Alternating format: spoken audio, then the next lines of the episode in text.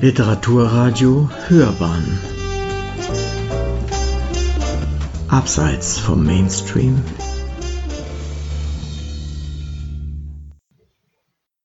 Literaturkritik.de Eintauchen in Fremdheit und den Widerspruch atmen lassen. Dominik Angeloch seziert in Die Wahrheit schreiben die Poetik George Orwells als kritische Schreib- und Lebenspraxis gegenüber den Verlockungen des falschen Bewusstseins. Eine Rezension von Simon Scharf. Am Anfang muss das Geständnis des Rezensenten stehen, dass der eigene Zugang zum Werk George Orwells bisher auf die kanonischen Texte Animal Farm und 1984 beschränkt war. Die Auseinandersetzung des Literaturwissenschaftlers und Psyché-Chefredakteurs Dominik Angeloch, vor allem mit dem frühen und eher weniger bekannten Orwell, erweist sich auch vor diesem Hintergrund als besonders reichhaltig. Sie schärft in ihrer Detailtiefe, ihren Close Readings, Zugänglichkeit des Stils und der alles in allem enorm umfassenden Kenntnis ihres Autors das Bild eines Schriftstellers, dessen Wirkmächtigkeit und Bedeutung in Angelochs Analysen dezidiert zum Ausdruck kommen. Augenöffnend ist dabei zum einen die unterschätzte Relevanz des Kolonialismus für das Orwellsche Leben und Werk, aber auch die literaturtheoretische Tragweite seiner Texte, die gewissermaßen ein umfassendes Bild seines kritischen Weltzugangs zutage fördert, dem Angeloch hellsichtig nachspürt. So wird die Beschäftigung mit George Orwell schlichtweg unpräzise, wenn sie den Kern seiner Auffassung von Literatur nicht fortwährend thematisiert und in einen direkten Zusammenhang mit seinem Werk stellt. Die literarischen Texte Orwells haben so gewissermaßen immer einen integrierten Horizont ihrer eigenen Theorie, sind Modelle von Schreib- und Welterfahrung. Vor diesem Hintergrund zeigt Angeloch, wie Orwell im literarischen Text Lebenserfahrung transformiert, verdichtet, neu konfiguriert und als eigenen individuell konstruierten Erzählzusammenhang entwirft. Der Text wird als emotionale Erfahrung im Prozess des Erinnerns verstanden und ist dabei Fixpunkt einer Stufenfolge. Aus Lebenserfahrung wird Schreiberfahrung, die wiederum in eine ästhetische, eine Leseerfahrung und final in eine philologische Erfahrung übergeht. Diese Allgegenwart der Erfahrung in ihren verschiedenen Formen zielt am Ende auf den Nachvollzug durch die Lesenden, zielt darauf, einen eigenen Realitätszugang gewinnen zu können, angestoßen durch das literarische Changieren zwischen Fakt und Fiktion. Lebenserfahrung bezieht sich bei Orwell auf die Irrungen und Wirrungen einer umfassenden Biografie, deren Thematisierung hier nur unzureichend und vor allem additiv sein kann. Seine sicherlich zentralste Erfahrung, die den frühen Orwell möglicherweise zum eigentlichen Orwell werden lässt, bildet dabei die Zeit im Kolonialpolizeidienst in der britischen Kolonie Burma und die entsprechenden Erfahrungen im weit gespannten Netz des kolonialistischen Gewalt- und Unterdrückungsregimes des Empire als Vertreter der Exekutive. An die danach folgende Zeit als Angestellter bei der BBC schließt sich Orwells Zeit in der Unterwelt an.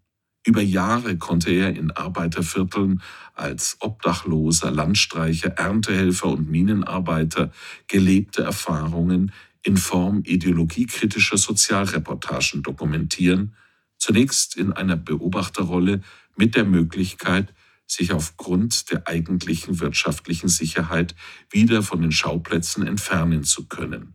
Später in Paris, nach dem Wegfall aller finanzieller Rücklagen, ohne eine solche Rückkehroption.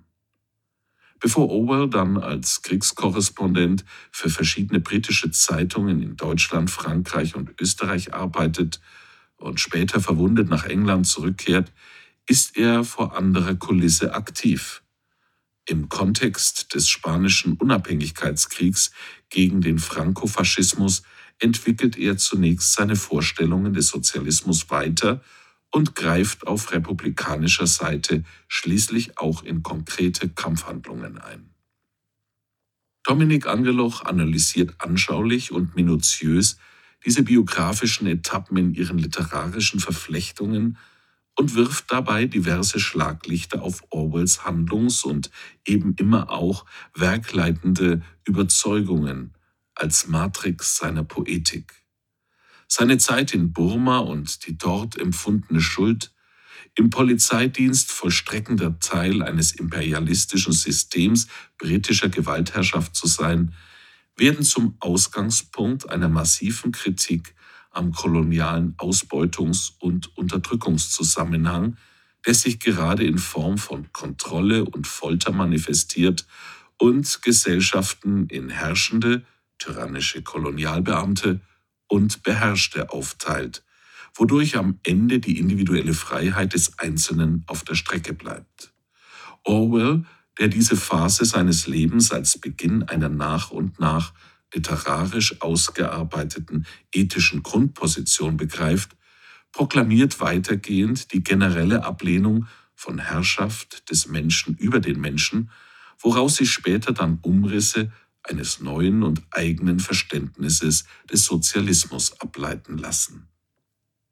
Die Erfahrungen im Kolonialismus führen Orwell in Leben und Werk unmittelbar in die Auseinandersetzung mit den Parias vor der eigenen Haustür, den britischen Arbeitern, Landstreichern und Obdachlosen, die gleichsam als Opfer des kapitalistischen Ausbeutungszusammenhangs erscheinen und im eigentlich dem britischen Bürgertum und seiner hermetisch geschlossenen Welt zugehörigen Orwell-Dimensionen der Selbstkritik offenbaren. Hier verdichtet sich, wie Angeloch spannend und detailversessen zeigt, eine für Orwells Werke charakteristische Poetik der Parteilichkeit als Grundprinzip seiner Texte. Fortwährend geht es ihm um das Kenntlichmachen der Lüge, der Ungerechtigkeit und des falschen Bewusstseins. Der Wahrheit verpflichtet, will er konfrontieren mit dem Unangenehmen, der Angst und den allgegenwärtigen Widersprüchlichkeiten, die die skizzierten pluralen Realitäten durchziehen. Die entscheidende und sämtliche Texte Orwells durchziehende Methode, um das beschriebene Ziel zu erreichen, ist das immersive Eintauchen in fremde soziale Realitäten, das er auf besondere und vielschichtige Weise perfektioniert. Vor allem seine Expeditionen im Rahmen der britischen Arbeiterklasse in starker Distanz zur eigenen Klassenzugehörigkeit des Bürgertums leben von der Empathie unmittelbarer Erfahrung, zumal Orwell sich ganz konkret jene Welten aktiv einverleibt und den direkten Kontakt zu den entsprechenden Protagonisten sucht. Sein Ziel ist die permanente und immer wieder korrigierende Arbeit an der Beschränktheit der eigenen Perspektive als nie abgeschlossener Prozess. Für seine literarische Praxis zentral sind dabei sowohl Unmittelbarkeit des Zugangs als auch das Abbilden vielfältiger Perspektiven im Sinne einer Polyphonie der Stimmen, bei der die eigene Stimme nur untergeordnet von Bedeutung ist. Diesbezüglich eindrücklich ist dabei konkret der Nachvollzug des Hungers. Hunger ist eine körperliche Erfahrung. Man muss sie selbst empfinden, wie ihr Körper und Denken schwächt und alles andere, das sich vorher so wichtig ausnahm, völlig gleichgültig macht, um zu wissen, was Hunger wirklich bedeutet. Eine Grenzerfahrung, die anders wie etwa mit freiwilligem Fasten einer Modeerscheinung der oberen Klassen nicht zu machen ist. Auch die intensive literarische Darstellung einer Schauexekution, deren Unmenschlichkeit im Lesenden eine transformative Kraft entfalten soll, oder die minutiösen und beim Lesen bereits quälenden Schilderungen gebückten Gehens im Rahmen der Minenarbeit involvieren direkt in das Geschehen, das normalerweise weit außerhalb der Erfahrungswelt der Lesenden liegt. Verstärkt wird der Eindruck des Miterlebens außerdem über Strategien der Mündlichkeit oder des direkten Ansprechens des Lesenden. Orwell entwickelt nicht nur eine elaborierte Kritik an kolonial geprägten Gewalt- und Ausbeutungsverhältnissen, gerade seine Zeit im Kampf für die Unabhängigkeit Spaniens gegen den Faschismus ist vielmehr geprägt von theoretischen und gelebten Formen der Utopie. In der Ablehnung des Kommunismus sowjetischer Prägung eröffnen sich für den Schriftsteller Denkmöglichkeiten eines Sozialismus ohne Kollektivismus als echter Form desselben. Orwell imaginiert eine Art klassenlose Gleichheit, die auf einer Befehlshierarchie beruht, aber darüber hinaus die Gleichheit der Menschen garantiert und damit das Herrschen über den Menschen negiert. Interessanterweise lassen sich hier Verbindungen in Richtung Gegenwart ziehen, zumal jene Überlegungen Orwells auch substanzielle Zweifel am Kapitalismus offenlegen. Dominik Angeloch gelingt es in beeindruckender Weise, die Prägungen des frühen Orwell zum Ausgangspunkt einer detailreichen, fundierten und dabei ungemein lesbaren Biografie und Werkanalyse zu machen und dabei eine Tiefe zu erreichen, die nicht nur das eingeschränkte Bild des Autors von 1984 anreichert, sondern auch zu einer Gesamtpoetologie vordringt, die zugleich literaturtheoretische Tragweite hat. So bleibt zu hoffen, dass Angelochs Buch zum Standardwerk in der Beschäftigung mit George Orwell avanciert und viele seiner bisher eher übersehenen frühen Texte neu gelesen, eingeordnet und als durch und durch ambitionierte und hellsichtige Werke eines immer wieder aktuellen Autors begriffen werden. Sie hörten Eintauchen in Fremdheit und den Widerspruch atmen lassen.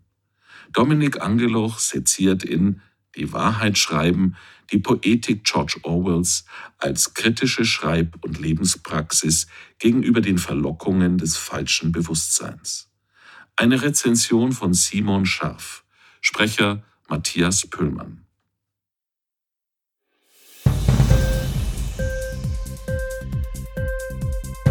Hat dir die Sendung gefallen? Literatur pur, ja, das sind wir. Natürlich auch als Podcast. Hier kannst du unsere Podcasts hören. Anchor, Spotify, Apple Podcast, iTunes, Google Podcasts, radio.de und viele andere mehr.